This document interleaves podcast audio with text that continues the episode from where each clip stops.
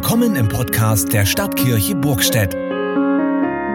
Hier hören Sie regelmäßig Predigten mit Tiefgang und weitere interessante Beiträge unserer Kirchgemeinde.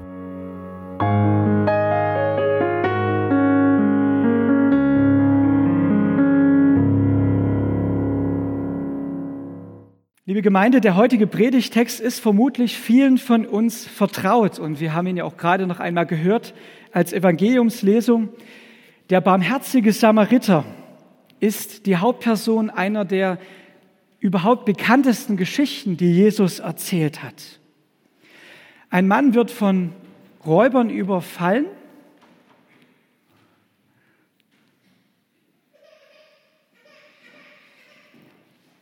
zusammengeschlagen und halbtot liegen gelassen.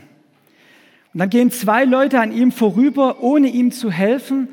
Und der dritte, der ihn liegen sieht, ausgerechnet der, von dem man es am wenigsten erwartet, der hilft ihm. Er bringt ihn in eine Herberge, an einen sicheren Ort, wo er sich wieder erholen kann. Und der Handlungsort dieser Geschichte ist die alte Straße von Jerusalem hinab nach Jericho. Hier ein Bild davon in der Höhe des Georgsklosters. Heute gibt es natürlich eine viel, viel größere Schnellstraße dort. Natürlich geht es hier in dieser Geschichte um Nächstenliebe. Wer ist mein Nächster? Und Jesus macht klar, der, den mir Gott vor die Nase stellt oder wie hier vor die Füße legt. Und oft denken wir hier mit Recht zuerst an Menschen. Na klar,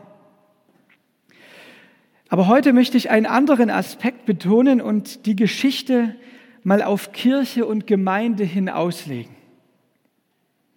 Der Weg, den wir auf diesem Bild sehen, verläuft im Tal.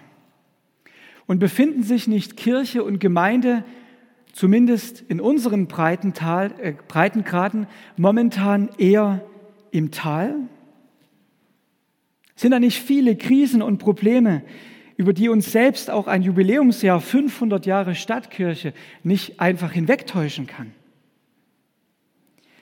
Ich habe Kirche und Gemeinde in einem Atemzug genannt und das mit voller Absicht, denn ich bin davon überzeugt, dass es hier einen engen Zusammenhang gibt. Wenn ich von Kirche und Gemeinde rede, dann meine ich das zuerst geistlich. Kirche und Gemeinde ist die Truppe, die Jesus ins Rennen schickt. Er sendet seine Jünger, alle Menschen zu Jünger zu machen, indem sie taufen und lehren. Auch diesen Bibeltext haben wir vorhin gehört, kurz vor der Taufe. Und das ist so etwas wie die Geburtsstunde der Jesusbewegung. Und Paulus bezeichnet die Jesusbewegung dann später in seinen Briefen als Volk Gottes und als Leib Christi. Diese Jesusbewegung im Großen und Ganzen, weltweit und die Zeiten übergreifend, das ist die Kirche. Und diese Jesusbewegung im Kleinen, das ist die Gemeinde, auch die Ortsgemeinde, hoffentlich immer wieder sichtbar versammelt. Und wenn wir uns Kirche und Gemeinde genauer anschauen, dann hat das beides sowohl eine dynamische als auch eine institutionelle und eine organisatorische Seite. Und das kann man auch nicht so einfach sauber voneinander trennen. Ja, sicher, in einer Zeit von allgemeiner Institutionenkritik wie unserer, da wünschen wir uns Kirche vor allem als dynamische Bewegung und denken vielleicht manchmal, ja, dieser ganze formelle Überbau und was es da alles gibt mit Gremien und die ganzen rechtlichen Dinge, das ist doch nicht das, was Kirche ausmacht. Und doch ist auch die institutionelle und auch die organisatorische Seite nicht unwichtig wenn Kirche und Gemeinde wirklich Wirkung entfalten sollen in unserer Welt, in unserem Land, in unserer Stadt, in unserem unmittelbaren Umfeld. Es ist nur immer die Frage, wie sich die Dinge dann zueinander verhalten und ob Dynamik und Bewegung nicht ausgebremst wird. Das wäre dann schwierig. Und meine Überzeugung ist, bei diesem Zusammenhang, wenn Kirche als Ganze in einer Krise ist, egal ob in katholischer oder evangelischer, in landes- oder freikirchlicher Ausprägung, dann hat das früher oder später auch Auswirkungen auf die einzelne Gemeinde vor Ort und umgekehrt. Aber das andere stimmt auch. Wenn es vielen Ortsgemeinden gut geht, wenn sie sich gut entwickeln und hier eine Dynamik entsteht, dann tut das auch der Kirche Jesu Christi als Ganzer gut und gibt ihr Aufwind. Also ein Lob auf die Gemeinde bei gleichzeitigen pauschalen Kirchenbashing greift zu kurz. Ebenso aber auch eine Missachtung der Gemeinde bei gleichzeitiger Überhöhung der Kirche. Wenn wir also die Geschichte vom barmherzigen Samariter heute auf Kirche und Gemeinde hin auslegen, wer sind dann die Räuber, unter die wir gefallen sind? Also ich meine heute nicht selbstverschuldete Probleme, die gibt es natürlich auch. Ja, wo Kirche schlicht und einfach und auch Gemeinde schlicht und einfach versagt. Aber schauen wir heute mal auf diese andere Dimension. Wo sind die Räuber, unter die wir gefallen sind? Wer raubt uns etwas? könnte jetzt von unserer Gemeindesituation erzählen, von Mitarbeitermangel und Überlastung, von finanziellem Druck, vom Ringen um den richtigen Fokus, der oft lästigen Fülle und Breite von Aufgaben, für die immer irgendwie zu wenig Zeit ist. Dann wäre auch von Enttäuschungen über Menschen zu reden, die uns den Rücken gekehrt haben. Oder davon, dass wir gerade irgendwie nicht so richtig auf die Beine kommen, dass immer wieder der Schwung fehlt. Und das können wir dann einordnen in die aktuellen gesellschaftlichen Krisen, die ich gerne mit der Abkürzung KIK bezeichne. Krieg, Inflation, Corona, Klima. Vielleicht sind das die großen vier.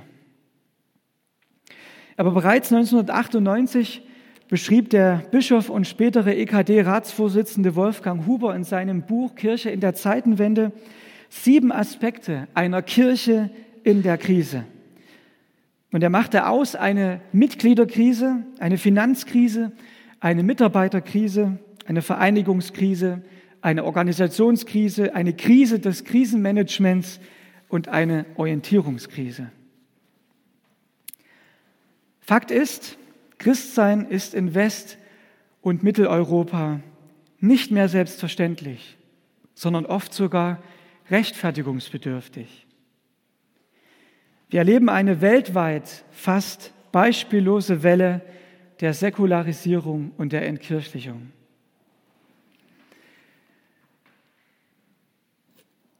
Individualismus, Konsumorientierung, die Flucht in die digitale Welt und die damit verbundene Zerstreuung rauben uns in unseren Kirchen und Gemeinden auch die Freude an analoger Gemeinschaft, rauben uns die Konzentration auf das Wesentliche und Wichtige.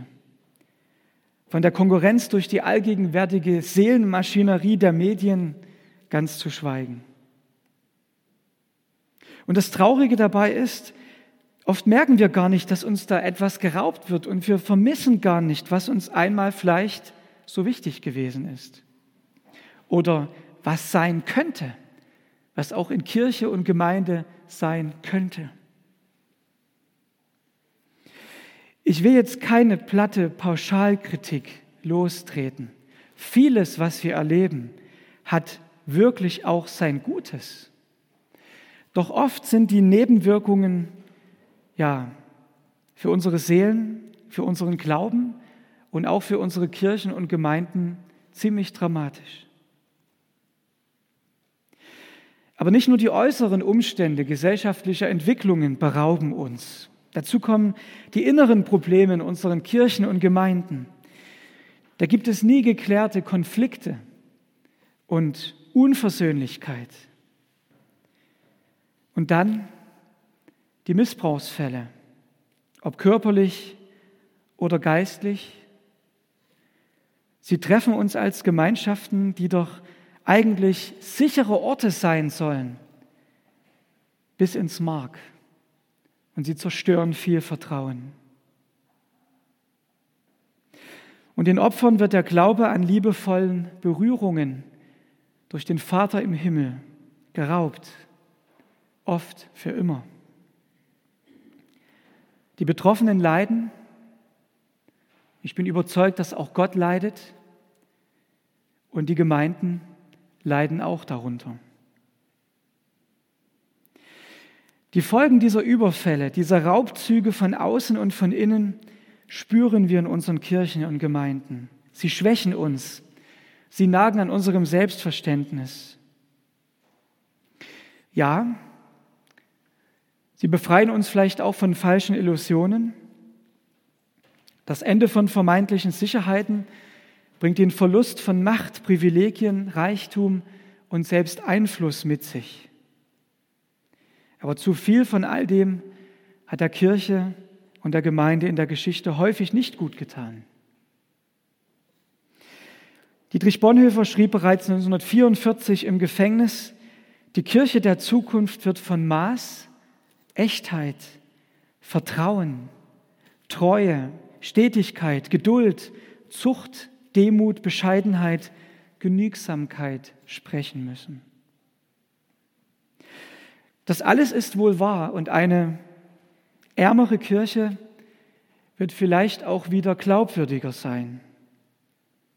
Und dennoch empfinde ich vieles, was wir aktuell durchleiden, als äußerst schmerzhaft.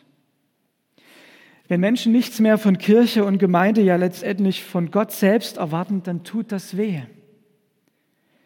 Dann kann uns das nicht kalt lassen, weil es den Kern dessen angreift, was Gott durch uns, durch seine Kirche, durch seine Gemeinde in dieser Welt sein und tun möchte. Was wird uns geraubt an Freude, Vision, Leidenschaft und geistlicher Orientierung? Wo wird unser Vertrauen in unseren Herrn und seine Gegenwart untergraben? Es ist nicht gut, diesen Angriff einmal klar zu sehen und sich dessen bewusst zu werden. Zumindest eine gewisse Zeit lang. Denn, und das ist auch wichtig, stehen oder besser gesagt liegen bleiben können wir hier nicht. Weder ein Jammern noch ein Einrichten in der Opferrolle bringt uns weiter. Aber woher kommt Hilfe? In der Geschichte, die Jesus erzählt, gehen zwei achtlos vorüber. Zwei, von denen eigentlich Hilfe kommen müsste. Und die kommt dann von unerwarteter Seite. Ein Samariter, das heißt kein echter Jude, wenn man so will, für uns heute übersetzt kein richtiges Kirchenmitglied und dazu noch ein halber Ausländer. Ein Samariter hilft der Kirche bzw. Gemeinde wieder auf, leistet Erstversorgung und bringt alles weitere auf den Weg. Was hilft uns als Kirche, als Gemeinde, wenn wir am Boden liegen? Ich denke, das Einzige, was uns hilft, ist letztlich, dass wir gefunden werden und dass wir uns dann schlicht und einfach helfen lassen. Und wer kann uns helfen? Dazu drei Gedanken. Erster Gedanke, was ist, wenn Kirche und Gemeinde von interessierten Nichtchristen gefunden wird und dadurch Hilfe bekommt? Vielleicht finden gerade jetzt in unserer Krise Leute zu uns und zum Glauben an Jesus, von denen wir es am wenigsten erwarten. Aber es lohnt sich darauf zu achten, damit wir das nicht übersehen. Es gibt in der Bibel so einige Heiden, die schließlich zu Impulsgebern und sogar Vorbildern für das Volk Gottes werden. Und das sind sogar mächtige Leute darunter. Der persische König Kyros im Alten Testament, und der römische Hauptmann von Kapernaum im Neuen. Sie stehen stellvertretend für Leute, die nicht zur Kirche, Gemeinde, damals eben nicht zum jüdischen Volk gehören oder zur, ähm, zur urchristlichen Gemeinschaft und die dennoch Gutes tun und die wie der Hauptmann vom Kapernaum wirklich ein hohes Vertrauen haben, was sogar von Jesus als vorbildhaft bezeichnet wird. Und es ist natürlich eine Provokation, für die, die, wenn man so will, schon dazugehören. Machen wir es für uns etwas näher und konkreter. Vielleicht mögliche Beispiele, wie das aus, aussehen kann. Eine Frau, die gerade in den Ruhestand eingetreten ist, macht eine Generalinventur in ihrem Leben. Und sie entdeckt die Gemeinde als Ort, an dem sie ehrlich mit anderen darüber reden kann, einfach in einen Austausch kommt. und nicht schief angeguckt wird. Ein Mann im mittleren Alter stellt sich der großen Sinnfrage nach, der, ja, nach dem überraschenden Verlust seines Arbeitsplatzes, besucht den Glaubenskurs und findet zum Vertrauen an den lebendigen Gott. Oder eine Vorkonfirmandin kommt einfach zur Gruppe dazu, weil ihre besten Freundinnen sie mitgeschleppt haben, obwohl sie bisher mit Kirche noch nie etwas am Hut hatte. Und sie kommt Stück für Stück hinein und fängt Feuer für Jesus. Sind es nicht diese kleinen, ganz persönlichen Geschichten, die letztendlich Kirche und Gemeinde ausmachen? Und vielleicht sollten wir viel mehr auf solche oft unscheinbaren Geschichten achten, die es in keine Tageszeitung schaffen werden, aber die für Kirche und Gemeinde so essentiell wichtig sind. Und vielleicht sollten wir uns solche Geschichten, da wo sie passieren, auch viel mehr und immer wieder gegenseitig erzählen, statt immer nur die Krisen mit den großen Schreckensszenarien auszumalen. Zweiter Gedanke. Was ist, wenn Kirche und Gemeinde von bisher eher distanzierten Kirchenmitgliedern gefunden wird und dadurch Hilfe bekommt. Leute, die bisher eher so am Rand des Gemeindelebens stehen oder sich Kirche nur von der Zuschauertribüne angeschaut haben, brechen neu auf, werden aktiv, entdecken ihre Gaben, bringen sich ein, setzen Prioritäten neu, übernehmen Verantwortung, entwickeln eine Liebe zur Gemeinde merken, dass sie selbst ganz konkret gefragt und gemeint sind, werden Mitarbeiterinnen und Mitarbeiter. Und dadurch kommt der Leib Christi wieder auf die Beine und in Schwung. Nein, nicht im Stressmodus, das muss auch noch irgendwie getan werden, sondern organisch. Da, wo Leute da sind und sich finden, da bewegt sich etwas. Und wo das nicht der Fall ist, dann eben dort nicht vielleicht eben jetzt noch nicht oder vielleicht auch hier nicht und in einer anderen Gemeinde. Wer sagt denn, dass es alles überall geben muss? Aber auch das, wo Leute andocken, dazukommen und so Stück für Stück auch mit reingehen, auch in Dienst von Gemeinde, das sind das jeweils einzelne persönliche Geschichten, aber sie machen so viel Mut. Und dritter Gedanke, dritter Gedanke, was ist, wenn Kirche und Gemeinde von Jesus selbst gefunden wird und dadurch Hilfe bekommt? Die Theologen sind sich da natürlich einig, letztlich verkörpert Jesus selbst den Samariter in der Geschichte, die er erzählt. Gott selbst, der uns oft fremd und fern scheint, hat sich in Jesus zu uns aufgemacht und er nimmt sich seiner geschlagenen Kirche und seiner ausgeplünderten Gemeinde an. Er gießt Öl und Wein in unsere Wunden. Ein Bild für die heilende Gabe der Sakramente. Und er führt uns in die Herberge, das heißt tiefer in Gottes Gegenwart, wo er uns pflegen lässt und alles dafür Nötige bezahlt. Hier hören wir neu sein Wort und von, werden von ihm genährt im Abendmahl. Und das hilft uns als Kirche und Gemeinde auf. Das stärkt den Leib Christi und bringt uns als Einzelne, aber auch gemeinsam wieder auf die Beine. Kirche und Gemeinde wird wieder gesund, wenn sie sich von Jesus in die Gegenwart Gottes führen und dort wieder aufrichten lässt. Klar, sollen und wollen wir als Mitarbeiterinnen und Mitarbeiter immer unser Bestes geben, wenn es darum geht, Kirche und Gemeinde zu gestalten. Aber manchmal geht das eben nicht so gut, wenn man so ziemlich am Boden liegt. Und so meine ich, dass wir uns im, im Entscheidenden nicht selbst aufhelfen können und den Laden wieder in Schwung bringen können. Und das müssen wir auch nicht. Der Herr selbst hilft uns. Und er sorgt für seine Gemeinde. Und wenn er uns hilft, dann können wir auch anderen helfen und für andere da sein.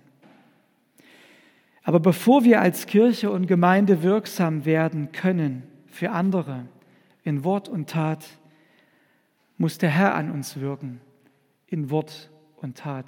Müssen wir ihn an uns wirken lassen. Sonst fehlt die Kraft und die Inspiration und die Vision. Das Empfangen kommt immer vor dem Weitergeben. Und wenn wir uns für das Erste keine Zeit nehmen, dann werden wir im Zweiten mutlos und kraftlos sein.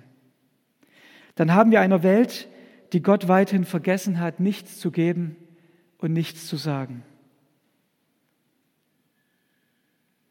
Das andere stimmt natürlich auch, kann sich so weit dann auch sozusagen innerlich halt eben in die Dinge hineingeben, dass man nicht nach außen wirkt. Das wäre ein anderes Thema, aber auch wichtig. Worum es mir heute geht, lassen wir uns neu berühren und mitnehmen von Jesus. Er verbindet unsere Wunden, er richtet uns wieder auf, er führt uns neu in Gottes Gegenwart. Und er macht unseren Glauben als Einzelne und auch als Kirche bzw. als Gemeinde wieder lebendig. Und so auch das Fazit von Wolfgang Huber, der die siebenfache Krise vor, 25 äh, Jahren beschrieben hat. Die Krise der Kirche ist im Kern eine Orientierungskrise. Nur wenn die Kirche auf die Kostbarkeit der Wahrheit blickt, die ihr anvertraut ist, wird sie gelassen und entschieden zugleich mit ihrer institutionellen Krise umgehen. Dass der Glaube wieder Ausdruck finden kann, ist die entscheidende Aufgabe in der Erneuerung der Kirche. Der Glaube, das Vertrauen in unseren Herrn ist der Ausgangspunkt. Und um die Ausgangsfrage noch einmal aufzunehmen, die Jesus überhaupt dazu bringt, die Geschichte vom Samariter zu erzählen, es ist wichtig, dass wir als Kirche und Gemeinde noch eine Antwort auf die Frage geben können, wie Menschen nicht nur ein moralisch anständiges Leben führen, sondern tatsächlich im ewigen Leben ankommen können.